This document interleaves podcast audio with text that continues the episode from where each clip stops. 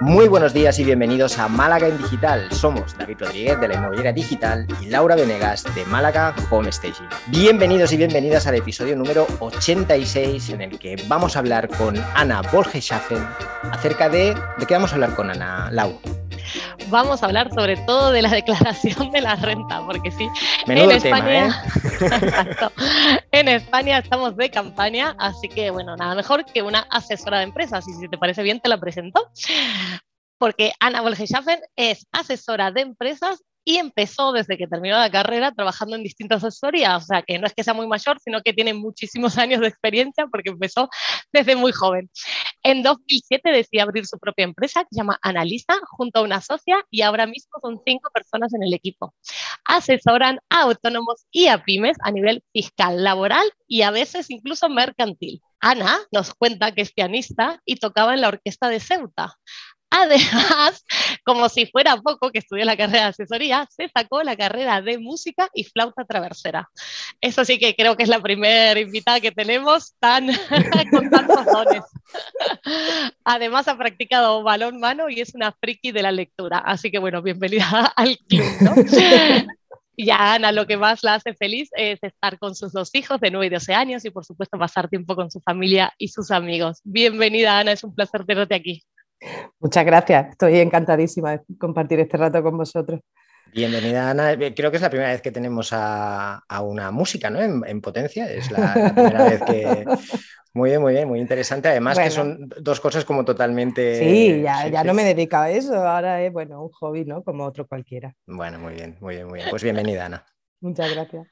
Ana, pues yo creo que este es el momento donde todo el mundo se pone nervioso, ¿no? Empiezan a sonar los ruidos de que empieza la campaña, bueno, ahora ya se está por terminar, nos queda como un mes y medio, y la gente se pone nerviosa, nerviosa y, no sabe qué hacer. Entonces, bueno, para, para, afrontarnos, sobre todo los autónomos y la gente que dice, bueno, me la hago yo para no pagar y tal, creo que eso seguramente no sea una muy buena idea, pero ¿qué, tenemos que tener en cuenta de esta declaración de este año, eh, a diferencia de otros años, ¿no? ¿Qué tenemos que prestar atención? Bueno, a ver, para los autónomos, muy importante. Eh, ya desde la pandemia eh, está esta figura, ¿no? pero yo creo que en 2021 ha sido mayor el tema de, las subvenciones. Mucho cuidado con las subvenciones que se han recibido, que incluso hay gente que ha tenido que devolverlas, pues porque su situación económica le ha llevado a tener que cerrar su actividad y tal, e incluso han tenido que devolverla, pero aparecen en los datos fiscales, entonces mucho cuidado con las subvenciones. Esa es una de las cosas más importantes de este año en la declaración en cuanto a actividad económica en los autónomos. Luego tenemos las criptomonedas. Este año viene además un botoncito específico para las cripto. Eh, nada, importante, ver si habéis tenido alguna ganancia, si hemos vendido, si hemos ganado o si no. También. Luego, eh, otra cosa importantísima, las actividades profesionales nunca o casi nunca están bien declaradas en los datos las retenciones. Así que echarle un ojito eh, que no se nos cuele ninguna. Y bueno, y luego ya, pues como siempre, muy atento a todos los gastos que sean deducibles, que siempre hay un poquito de donde arañar para bajar el resultado. Pues, pues, nos has dado una pincelada, creo que es lo más importante, ¿no? Ahora vamos a ir desgranando. Creo que es todo lo que tenemos en, la cabeza, ¿no? Bueno, el tema quizá de las criptomonedas es como súper específico, no, no, es verdad que cada vez está más, eh, más extendido, pero bueno, es algo que entiendo que, incluso para vosotros, ¿no? Eh, Ana, tiene que ser un poco complejo porque os habéis es tenido muy complicado porque primero eh, también nosotros nos hemos tenido que formar. Bueno, en mi profesión la verdad es que nos dedicamos a formarnos 24 horas porque siempre están cambiando la normativa, ¿no? Entonces estamos como que muy acostumbrados a estudiar, ¿no? Pero claro, nosotros también hemos tenido que aprender qué es una criptomoneda.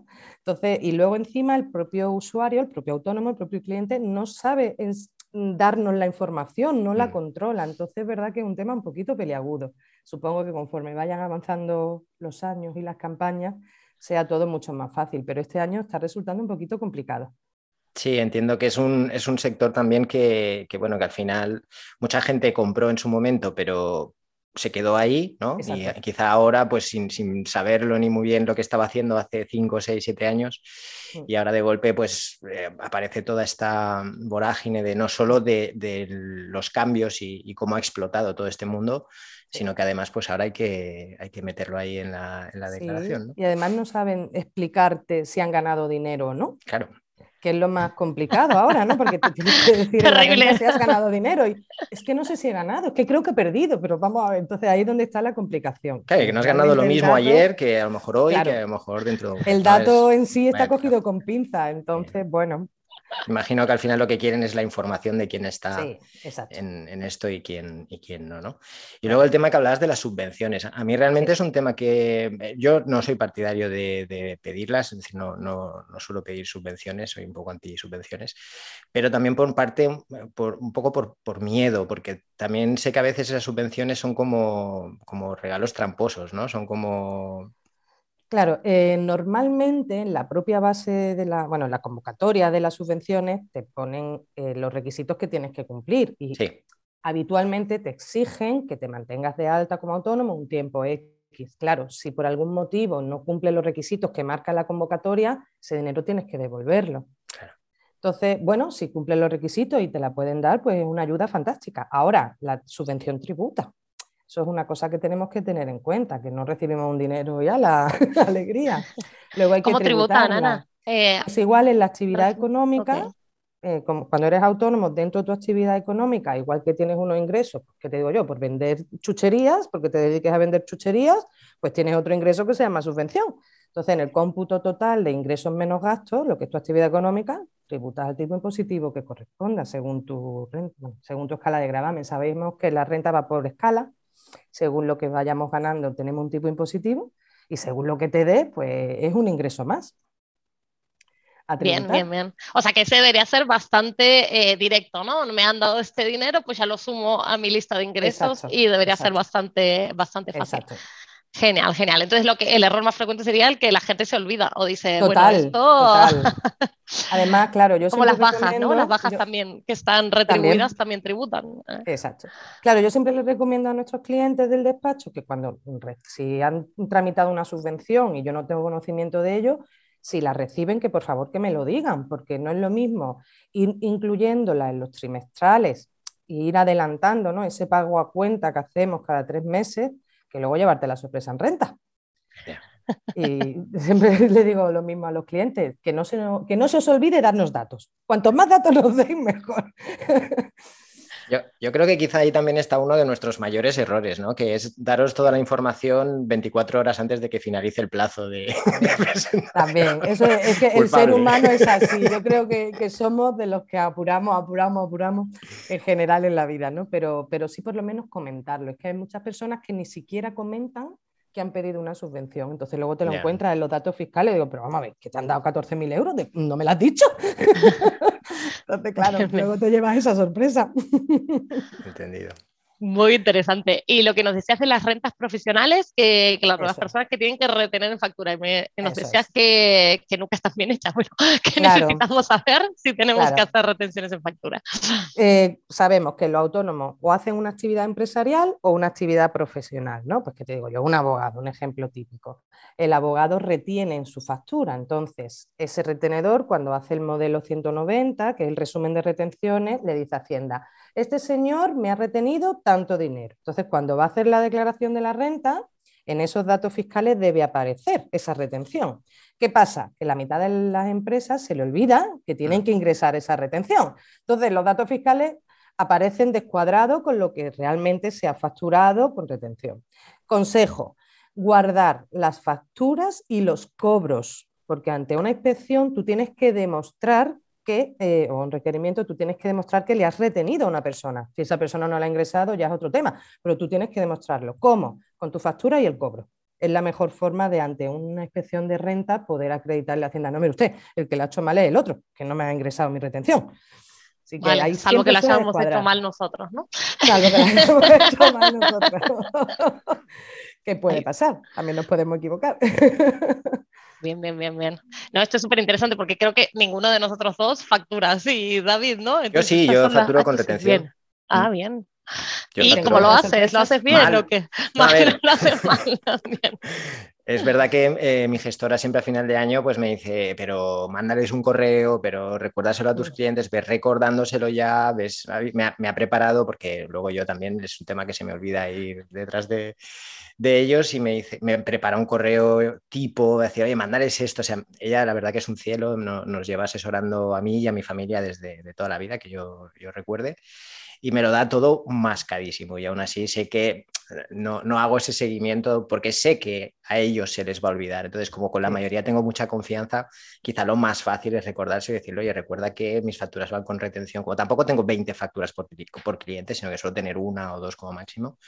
Eh, hacerlo, ¿no? Pero sí que es verdad que es un tema que se queda ahí y que de golpe aparece ese descuadre de que, bueno, pues hay, hay un, una cantidad de dinero que, no encaja, ¿no?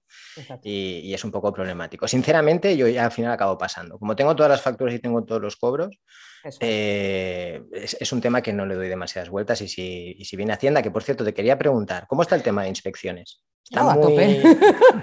a tope, ¿no? sí, a ver, lo que a la gente le suele escamar es cuando le vienen inspecciones de año anterior. Claro, Hacienda tiene para hacer una revisión cuatro años. Entonces, cuando eh, ahora hablamos del año 2021, que es la campaña en la que estamos, y tú más o menos te acuerdas de lo que ha sido tu actividad económica, lo que has ingresado, lo que has facturado, quién es tu cliente.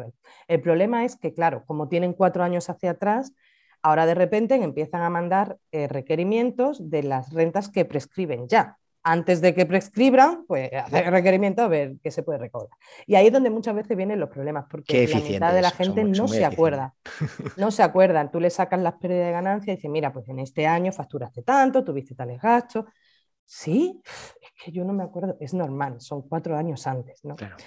Pero suelen, suelen tirar por ahí. Y luego mm, Hacienda puede revisar en, eh, da igual que sea autónomo no, quiero decir, también le pueden hacer una paralela a una persona eh, que no es autónoma porque ha vendido su casa para cotejar que, esa venta sea correcta. Entonces, pero con mucha frecuencia, los requerimientos en renta creo que son los más frecuentes junto a los de IVA. Sí. Además estamos en una época en la que da eso, ¿no? Da que todo se revise. que necesitamos. Y me imagino que las inspecciones tienen, pasan sus modas, ¿no? En una época que si la luz y ahora que hemos trabajado todos en casa, eh, el año pasado, pues el tema de la desgrabación de gastos, de alquileres, de electricidad, de ese tipo de cosas, se puede meter, no se puede meter, nos van a inspeccionar si metemos en que nos conviene, por lo que nos ahorramos, ¿qué hacemos? Mira, eso es una cosa muy controvertida. Yo siempre le digo a la gente que, eh, para, primero, para poder deducir los gastos, tenemos que decirle a Hacienda en una censal 036, 037, que trabajamos en casa. Eso es lo primero que hay que, hacer. Tenemos que afectar, como se dice técnicamente, eh, eh, dentro de tu casa qué parte usas para trabajar. No usas, si mi casa tiene 100 metros, yo no uso 100 metros para trabajar. Pues uso a lo mejor mi despacho, que son 10 metros. De esos 10 metros te dejan deducir un 30% del consumo. Entonces, muchas veces a lo mejor te pones a hacer cálculo y tú dices, si son 3 euros. no se da cuenta. Claro, y como yo los he hecho, no se da cuenta. claro, como realmente después, primero que no se da cuenta, te pones a hacer el cálculo y tú dices, si me lo van a mirar, y, ahora, y al final la gente no, no tira de ahí. Es muy raro todo el mundo quiere, pero cuando le haces el cálculo y dices, ah, que solo me degrabo 3 euros de, esa, pues entonces no. Lo intentas, ves toda la movida que es y después ves el, ahorro y dices, ¿sabes qué? Mira, es igual. Eh, pasa como con, las dietas, ¿no? Los autónomos cuando comemos fuera, eh, a priori tú puedes deducir 26,67 euros diarios de comida, siempre y cuando lo hayas pagado con la tarjeta y tal. ¿Cuántas veces te pasa? Y tengas factura, por supuesto. ¿Cuántas veces te pasa que vas a cualquier sitio a comer y o se te olvida pedir la factura mm. o, lo has pagado en efectivo ese día? Pues ya no puedes. Entonces hay que ser muy meticulosos si queremos deducir el máximo posible de ese tipo de gastos, porque la mitad de las veces se te, olvida pedir factura, no lo pagas con tarjeta, entonces no lo puedes acreditar. voy, a hacer una pregunta un poco rara, Lau, si me permites. ¿Qué, gasto más raro te han metido en una, en, una declaración para desgrabarlo? ¿Qué gasto más? Si se puede, ah, bueno, o, entre los 10 más raros. A mí me ha encantado eh, la factura del dentista. Esa me ha encantado. Ole, ole. Me ha gustado mucho. ¿Por qué no? entonces, yo siempre digo, a ver, ¿qué dice la teoría? La teoría dice que para tú deducir un gasto tiene que estar eh, relacionado con tu actividad económica. Entonces, ¿Está relacionado un empaste con tu actividad económica? No, entonces no puedes deducirlo, pero aún así te lo dan, ellos te lo dan. Su factura o de las gafas también, de haber ido a comprarte una gafa, pero es que las necesito para trabajar. Sí, bueno, vale, pero, pero Hacienda no tiene tu, tu diostría, no lo sabe. Entonces, con esas cosas, pues normalmente Hacienda lo quita. En una inspección, pues te lo quita. Ahí está, mejor no poner, em, digamos, gastos que, no, que nos permitan, ¿no? Porque además si te, digamos, si te hacen una paralela, luego te revisan mucho, ¿no? O sea, te siguen, o, es una mentira, eso es un mito. Eh, más o menos, ¿cómo actúa Hacienda ante una paralela? Primero te pide los libros de ingresos, los libros de gasto y los libros de bienes de inversión, ¿no? En formato Excel, tú se lo mandas y ahora sobre eso empiezan a tirar. Oye, eh, acredítame tanta, el gasto del seguro, oye, o acredítame tal e incluso te la piden todas, que es lo más normal, pedirte todas las facturas a vida y por haber. Entonces, claro, lo ven tan claro que estás metiendo una factura de un dentista que lógicamente te la van a quitar. Es lógico. Cuanto menos nos arriesguemos, más tranquilos estamos, mejor dormimos por la noche y siempre con un poco de sentido común. Pues muy bien. Ana, eh, ideal, creo que ha salido un episodio estupendo con todas las claves, los kits y súper claro. Em, David, ¿ya hiciste vos, la, ya presentaste la declaración de la renta? ¿Vas a esperar hasta el día? pregunta. ¿Vas a esperar hasta el día 15? no, tengo que reconocer que este año lo he, hecho, lo he hecho con más tiempo porque ya el año pasado hubo un par de, de cosas que hubo que revisar y, y he intentado este año ir con más margen pues para eso, para para corregir posibles problemas. Pero no, garantizo que el año que viene sea igual. ¿eh? Diré que este año lo he hecho relativamente bien. Pues muy bien, enhorabuena. Pues yo todavía no, pero hoy ya tengo en, agenda subirle todo al gestor todas las explicaciones, como tú dices, que es muy difícil. Al final hay muchos detalles ahí dando vueltas. Eh, y si no, para dudas, tenemos a Ana, ¿no? Eh, la podemos encontrar en analiza.es, analiza con dos zetas, em, es. Vamos a dejar linkeadas sus redes sociales, que también está como Ana Bolgeschaffen, que no es más fácil que encontrar Analiza, así que dejaremos su nombre. Y, y, en Facebook y en Instagram están como Analiza Asesoría de Empresas. Así que para cualquier duda, para quienes estén retrasados como yo, pues ya podemos ir eh, haciendo una agenda, una cita con Ana para, para tener la presentación lista. Genial. Ya todavía queda, ¿eh? Acaba el 30 de junio, así que sin agobiaros, que da tiempo, da tiempo de sobra. Muy bien, muchísimas gracias, Ana. Muchísimas gracias, David, y muchas gracias a todos por acompañarnos en nuestras conversaciones de cada lunes. Si te ha gustado el podcast, nos puedes dejar tus comentarios y likes en iBox y en YouTube. Y también seguirnos en iTunes, Spotify y enviarnos tus sugerencias vía email a malagendigital.com. Buena semana.